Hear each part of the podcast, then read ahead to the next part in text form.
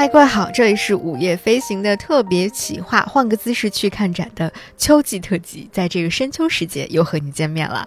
今天我们跟大家一起来聊一聊，在我们日常生活当中，已经变成了很重要的一种存在——香薰。或者说，在古人的生活当中，它的另外一种体现形式，那就是香炉。我们来看看古代的生活美学家们家中的必备单品——香炉。古人读书的时候呢，一定要讲究沐浴焚香嘛，仪式感是做的很足的。读书之前，书房里除了要摆好纸墨笔砚这文房四宝之外，一款非常精致的香炉也是他们的必需品。甚至有的时候，它可能比文房四宝要更有一些讲究。能讲究到什么程度呢？我们今天就一起来看一看其中的几位比较杰出的代表吧。首先，我们先去纳尔逊艾金斯美术馆看一看吧。这是一个汉代的奇兽人物博山炉。这个博山炉呢，是一个出自公元前二世纪到一世纪的青铜的香炉，它的高大概有二十四点一三厘米左右。整个铜炉呢，由炉身、炉盖和底座组成。我们先来看看这个底座，从底座开始就已经非常有趣了。它的底座是一个人坐在一头小兽的身上，然后他的左手呢在抚摸着小兽的头。右手单手托举着香炉的炉身，而且他正抬头四十五度角仰望天空，感觉整个的这个气氛烘托的是很惬意、很悠然的感觉。而他骑的这头小兽呢，看起来好像是想要挣脱他的控制，但是呢，又有一点乖巧那种在反复挣扎的感觉，就很生动。那再来看看他托举的这个香炉啊，这个香炉本身可以说是非常的精美了，它的炉盖呢是镂空造型，而且。雕成了一个层峦叠嶂的山峰的形状，所以才叫博山炉嘛。那除此之外，炉身上也有非常精致的浮雕纹饰。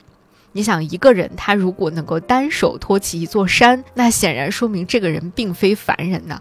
那他身骑的这头小兽也必定不是什么等闲之辈了。所以，整个博山炉为我们营造出的是一种。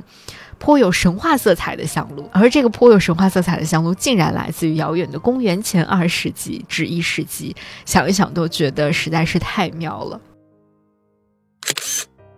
那在法国的集美国立东方美术馆呢，也收藏着一件能够和这件博山炉相媲美的香炉，它就是一个高二十三厘米、长十二厘米的羽人承受博山炉。那这件宝贝的出生时间大概是在公元一世纪前后。那正因为，呃，制作这件博山炉的年代要更晚一点，晚了大概一百多年嘛，所以这件作品无论是在想象力、造型，还是它的制造工艺上，也都有了肉眼可见的进步和提高。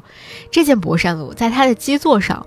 就变成了一个长着翅膀的仙子，骑在瑞兽上面。同样，它也是左手抚摸着兽首。那这个小兽呢，可以说是挺胸侧首，一副兴致盎然的样子。那仙子头顶的这个香炉雕刻的就更加精美了。除了它的整体依然呈现出了一个锥形体之外，上面还镂空雕刻着山川树木，甚至还有流动的山泉和动物。我们可以想象一下，当它真的投入到使用的时候，当它的主人真的在用这件博山炉焚香的时候，当那种带有芳香气味的烟雾从镂空的这个地方缓缓飘出的时候，那这个上面雕刻的这个山川树木、山泉、小动物以及下面的仙子和小兽，就宛如是在仙境当中一样，若隐若现，但又非常的生动。再加上，在整个博山炉的顶部有一只栩栩如生的飞鸟，它仿佛就要把我们一同带入到另外一个美好的如梦如幻的世界当中去。那说到这里，也许你会好奇，就是为什么这样的香炉跟我们日常见到的那种普通的香炉长得有一点不一样？那其实因为这样的香炉它有一个独属于自己的名字，就是刚才我们说到的博山炉。而博山炉是在我国两汉时期的宫廷和贵族生活当中最为流行的款式。所以，当我们在看那些相对比较靠后的，像宋元明清时期的这些宫廷剧的时候，往往不太会看到。博山炉的身影。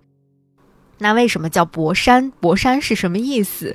博山并不是一个地方，也不是哪一座山，而是刚才我们其实有提到的，整个这个香炉它的表面雕刻为层层叠叠的山形的装饰，所以叫博山炉。跟我们后面见到，比如说那种三足、五足的香炉比呢，博山炉的工艺是更加的繁复的，而且也是在后来的历朝历代当中都很难再去超越的一种呃香炉的制作工艺了。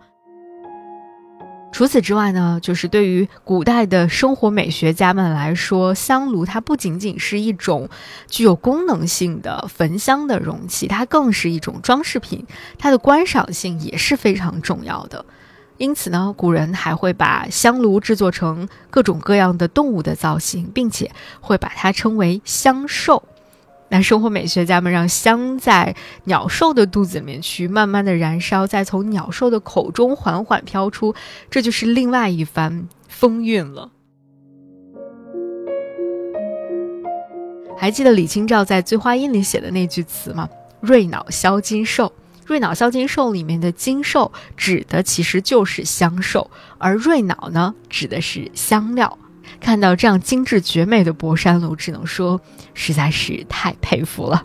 在搞生活美学这方面，中国的古人确实有点东西。